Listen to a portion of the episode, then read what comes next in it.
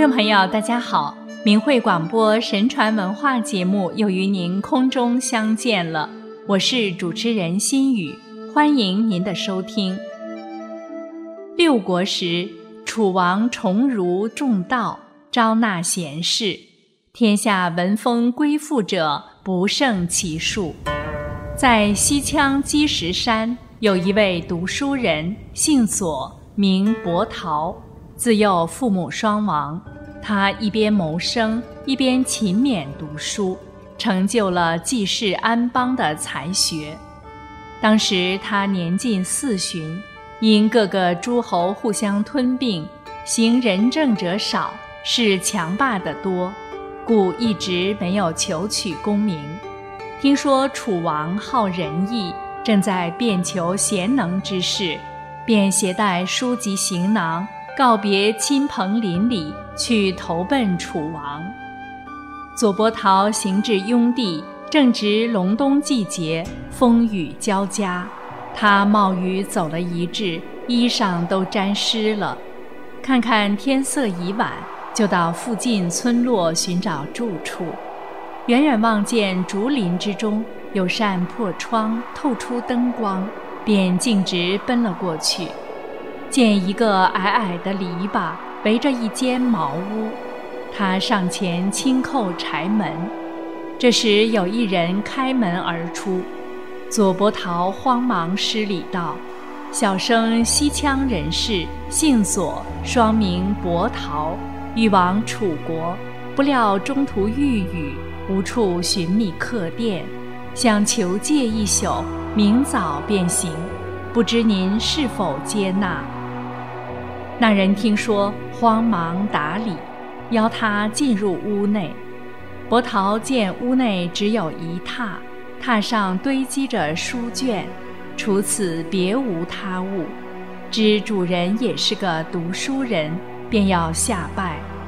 那人说：“暂且不必讲礼数，待先取火烘干您的衣服，再来叙话。”又置办了酒食。让伯桃食用，款待甚是殷勤厚道。伯桃问他姓名，那人说：“小生姓杨，双名皎哀。自幼父母双亡，独居在此。因酷爱读书，农耕之事全都荒废了。今天幸遇贤士您远道而来，但恨家境贫寒，没有像样的东西款待。”还请多多包涵。波涛说：“阴雨之中得到您的收留，使我免受雨寒之苦，更蒙您以饭食款待，感激之情如何能忘？”当夜，二人抵足而眠，探讨胸中学问，竟终夜未眠。待到天明，见外面仍下雨不止。皎哀于是挽留伯桃在家，尽其所有款待，两人结为兄弟。伯桃年长皎哀五岁，皎哀拜伯桃为兄长。一连住了三日，雨停道干。伯桃说：“贤弟您有王佐之才，经纶满腹，却甘愿隐居山林清泉之中，实在是太可惜了。”角哀说：“弟不是不愿出仕，奈何没有合适的机遇呀？”伯桃说：“当今楚王虚心求是，贤弟既有此心，何不与我同往？”角哀说：“愿遵兄长之命。”于是收拾路费两米，抛下茅屋，二人一同往南方行进。行了不到两日，又遇阴雨，被阻在旅店中，盘缠路费用尽，只剩下一包干粮。二人轮换背负，冒雨前走。雨还没停，又刮起大风，继而漫天鹅毛大雪，真个是纷纷柳絮狂飘，片片鹅毛乱舞，团空搅阵。不分南北西东，遮地漫天，遍尽青黄赤黑。探梅诗客多轻去，路上行人欲断魂。二人行过祁阳，到经梁山，问路樵夫，都说此去百余里内并无人烟，尽是荒山旷野，狼虎成群，最好不去。伯桃问角哀：“贤弟心下如何？”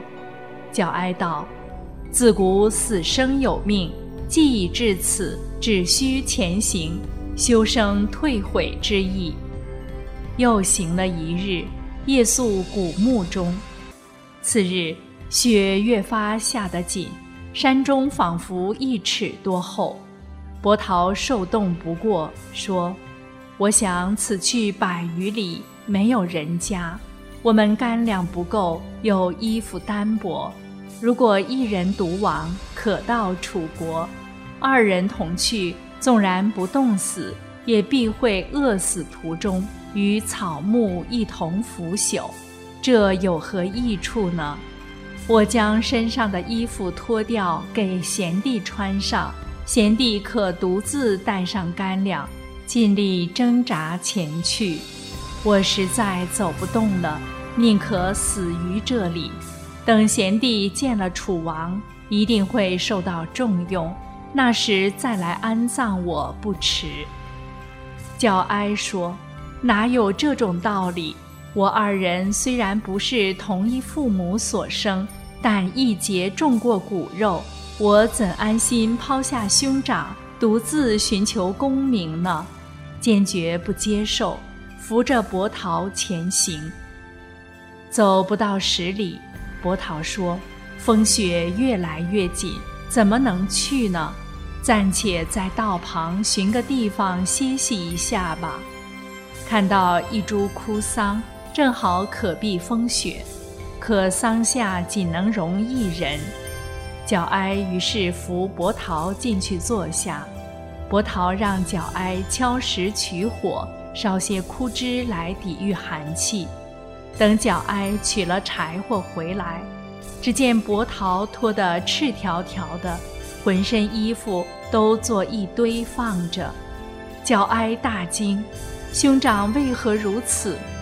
伯桃说：“我思来想去，没有更好的办法。贤弟，你千万不要自误，赶快穿上这衣服。”背着干粮前去，我只在此守死。角哀抱住伯桃，放声大哭道：“我二人死生同在，怎么可以分离？”伯桃说：“如果都饿死，谁来安葬我们呢？”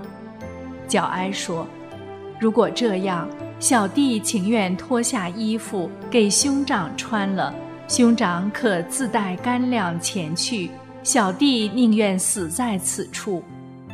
伯桃说：“我已多病在身，贤弟年轻强壮，更加上胸中学问非我所能及。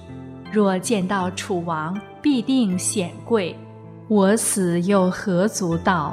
贤弟不要停留太久，速速前行吧。”叫哀道。今兄长饿死丧中，弟独自求取功名，这是大不义啊！我不会这样做。伯桃说：“我自从离开积石山，玉帝家中一见如故，知道弟胸怀不凡，因此劝贤弟求进功名。不幸被风雨所阻，这是我的天命当尽。”如果使贤弟也亡于此，是我的大罪也。说完，便要跳前面溪中寻死。角哀抱住他痛哭，用衣服维护，再扶到桑下。伯桃把衣服推开，角哀再要劝解时，但见伯桃神色已变，四肢冰冷，口不能言，仅以手挥。令角哀速去。角哀想：我若久恋此地，也会被冻死。那时谁来安葬我兄长呢？于是，在雪中再拜伯桃，哭道：“不孝弟此去，还望兄长冥中相助。但得功名，必来此厚葬兄长。”伯桃点头答应，角哀取了衣服干粮，哭泣而去。伯桃死在桑下。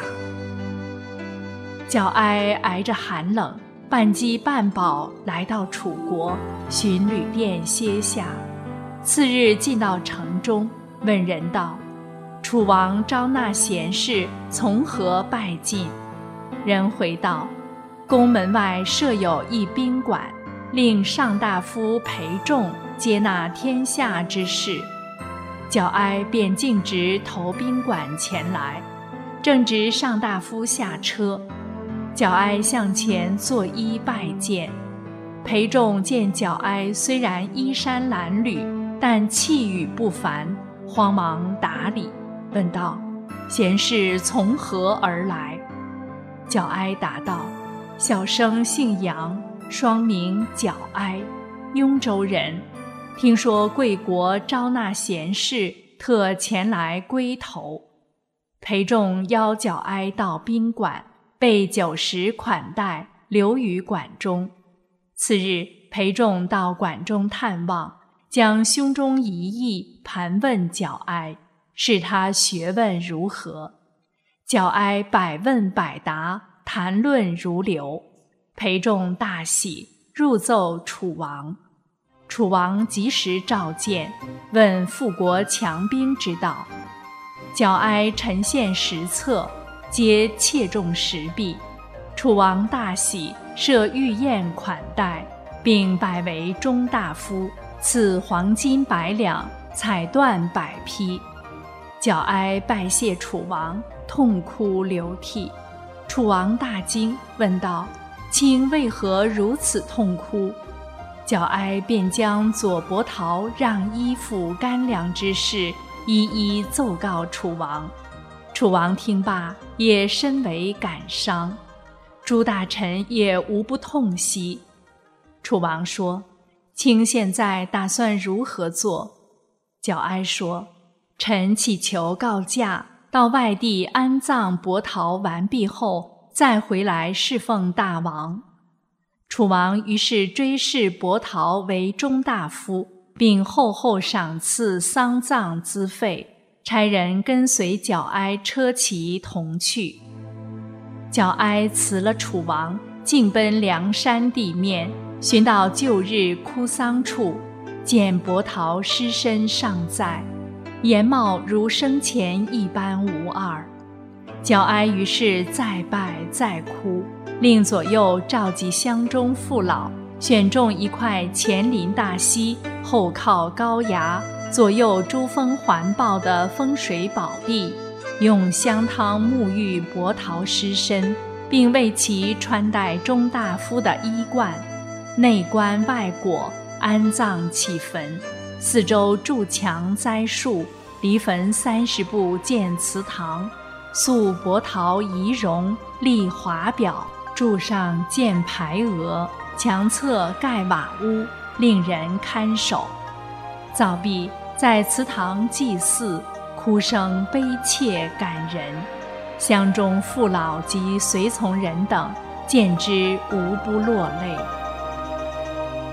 想那杨左二人本不相识，只因偶然相遇，意气相投，结为兄弟。后在危险之时，两人都愿以自身死保对方生，其慨然义气。令天地为之动容，故后人以杨左之交来形容生死患难的朋友。这样的事迹在中国古籍中记述颇丰。听众朋友，感谢您收听我们今天的神传文化节目。下期节目，心语等着您，再会。